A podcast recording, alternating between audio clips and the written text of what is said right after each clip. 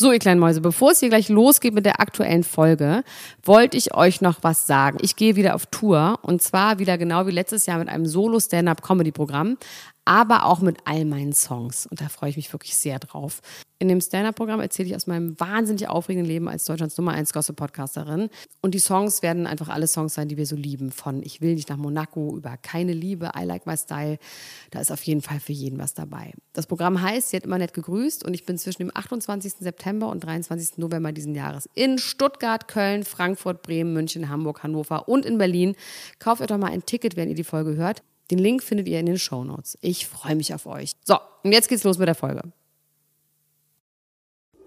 Die Niemand muss ein Promi sein Lunchbreak mit Elena Gruschka und Max Lessmann. Es ist Dienstag, der 18. Mai 2021. Das ist die Niemand muss ein Promi sein Lunchbreak, eure Promi-News am Mittag. Ich wünsche euch einen guten Appetit. Mein Name ist Dr. Elena Gruschka und gleich kommt noch mein kleiner, kleiner, rundlicher Kollege Max Richard Lessmann-Gonzales, Padre Max Richard Lessmann-Gonzales hier reingesneakt. Und los geht's! Wenn man mich fragt, warum ich liebe, was wir hier machen, dann sage ich immer wegen der Wait-What-Momente. Loredana hat ein zweites Kind bekommen. Wait, what? Ja, äh, wir haben Loredana ja alle auf Instagram beobachtet, gehe ich mal davon aus. Sie ist immerhin der spannendste deutsche Popstar zurzeit. Und äh, da ist niemandem irgendwas in diese Richtung aufgefallen. Das Einzige, was in letzter Zeit ein bisschen auffällig war, ist, dass sie vor einiger Zeit ein Foto mit jemandem zusammen gepostet hat, der so ein bisschen aussah wie Mosik. Und auch Mosik, also ihr Ex-Freund, mit dem sie bereits ein Kind, ihre Tochter Hannah hat, hat ein Bild gepostet mit einer Frau, die so im Anschnitt zu sehen war, die verdächtig aussah wie Loredana. Da wurde dann vermutet, okay, sind die beiden wieder zusammen, machen die beiden ein Projekt miteinander. Äh, zumindest zweiteres scheint jetzt belegt zu sein. Das Projekt könnte ein gemeinsamer Sohn sein, der jetzt geboren worden ist. Loredana hat nämlich ein Foto gepostet mit einem Kind auf dem Arm und darunter ein Emoji von einer kleinen Familie bestehend aus Mutter, Vater, Tochter und Sohn. Auf verschiedenen Fotos in ihrer Story war außerdem ein Mensch in so einem Krankenhauskittel zu sehen, der äh, Tätowierung auf dem Arm hatte, die eindeutig Mossig zugeordnet werden können. In den letzten Tagen hat sie auch immer mal wieder gesagt, Mosik wäre so ein toller Vater und sie sei so froh, dass Hannah so einen tollen Vater hätte. Also was ist da dran an der Beziehung von Loredana und Mosik? Sind die beiden wieder zusammen oder ist das alles ein riesiger Promo-Move? Äh, und äh, wir werden gerade an der Nase herumgeführt. Wie hat sie es geschafft, ihre Schwangerschaft so lange zu verheimlichen? Das ist auf jeden Fall ein Thema, was zu groß ist für diese kleine Lunchbreak. Darüber werden wir am Donnerstag noch ganz detailliert sprechen. Falls das alles aber eigentlich gar kein Promo-Move ist und es einfach so ist, wie es ist, und sie es einfach geschafft hat, es aus der Öffentlichkeit zu halten, dann möchten wir natürlich Loredana und gegebenenfalls auch Morsik dazu gratulieren, dass sie jetzt Eltern sind. Herzlichen Glückwunsch und wenn es ein Promo-Move ist, auch herzlichen Glückwunsch, aber da müssen wir dann im Detail nochmal drüber reden. Wer die Folge von Freitag gehört hat, die lange Originalfolge, der weiß ja, dass Max Richard Lessmann Gonzales und ich, die investigativen Journalisten, herausgefunden haben, dass Chrissy Teigen im Jahr 2011 einen Teenager bei Twitter gemobbt hat. Und zwar Courtney Stodden. Ich werde jetzt nichts weiteres dazu sagen, das könnt ihr schön selber rausfinden, indem ihr die Folge hört von Freitag. So langsam wird aber klar, dass Chrissy Teigen noch ganz viele andere Leute gemobbt hat, nämlich auch Lindsay Lohan und Farrah Abraham. Die ist bekannt aus Teen Mom. Und Chrissy hat sich ja auch schon dafür entschuldigt, aber man hat da schon gedacht, hm, ist das jetzt wirklich eine ganz ehrliche Entschuldigung oder hat sie nur Angst, irgendwelche Business Deals zu verlieren? Und genau das ist jetzt passiert. Macy's und Target haben Chrissy Teigens Produkte der Serie Cravings von ihren Webseiten und aus den Regalen rausgeräumt. Unter dem Namen Cravings verkauft sie Töpfe, Pfannen, Gewürze, Hauptsächlich überbackt sie Sachen mit Käse, deswegen mag Max sie auch so gerne.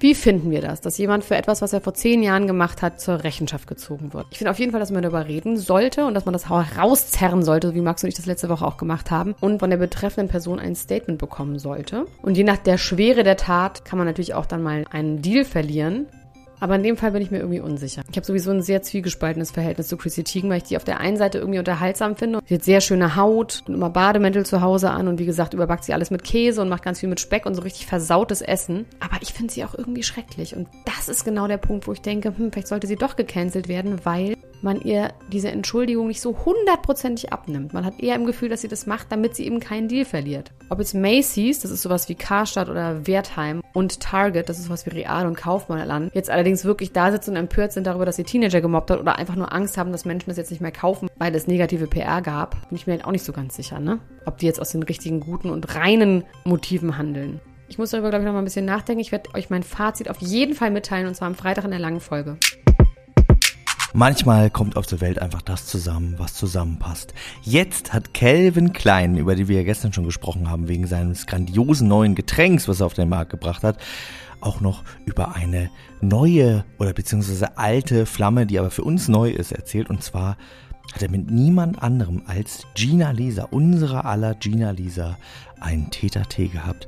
Das finde ich irgendwie total aufregend. Gina Lisa werden wir ja auch sehen, wie sie bald auf ihre Ex-Flamme Luna oder ihre Fake-Ex-Flamme Luna trifft bei Kampf der Reality Stars. Und vielleicht wird sie da auch ein bisschen darüber erzählen, wie das mit Calvin so war.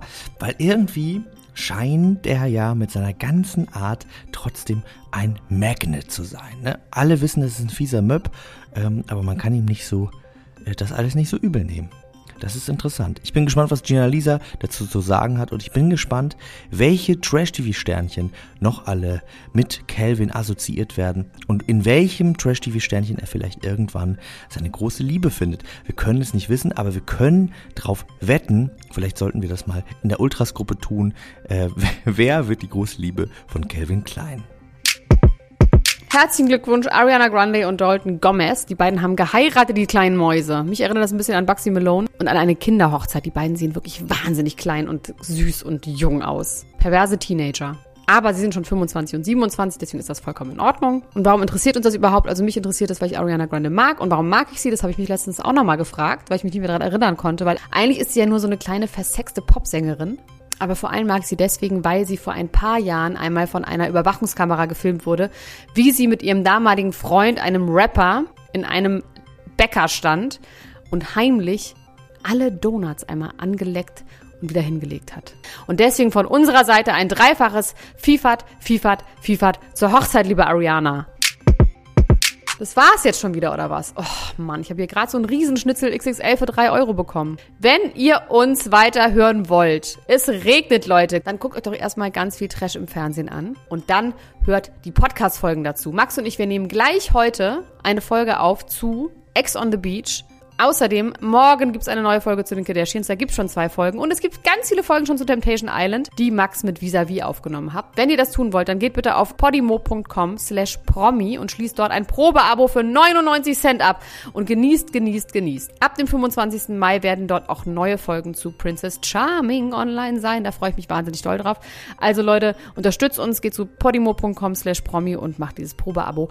Ansonsten hören wir uns morgen. Bis gleich. Tschüss. Das war die Niemand muss ein Promi sein Lunchbreak mit Elena Gruschka und Max Lessmann.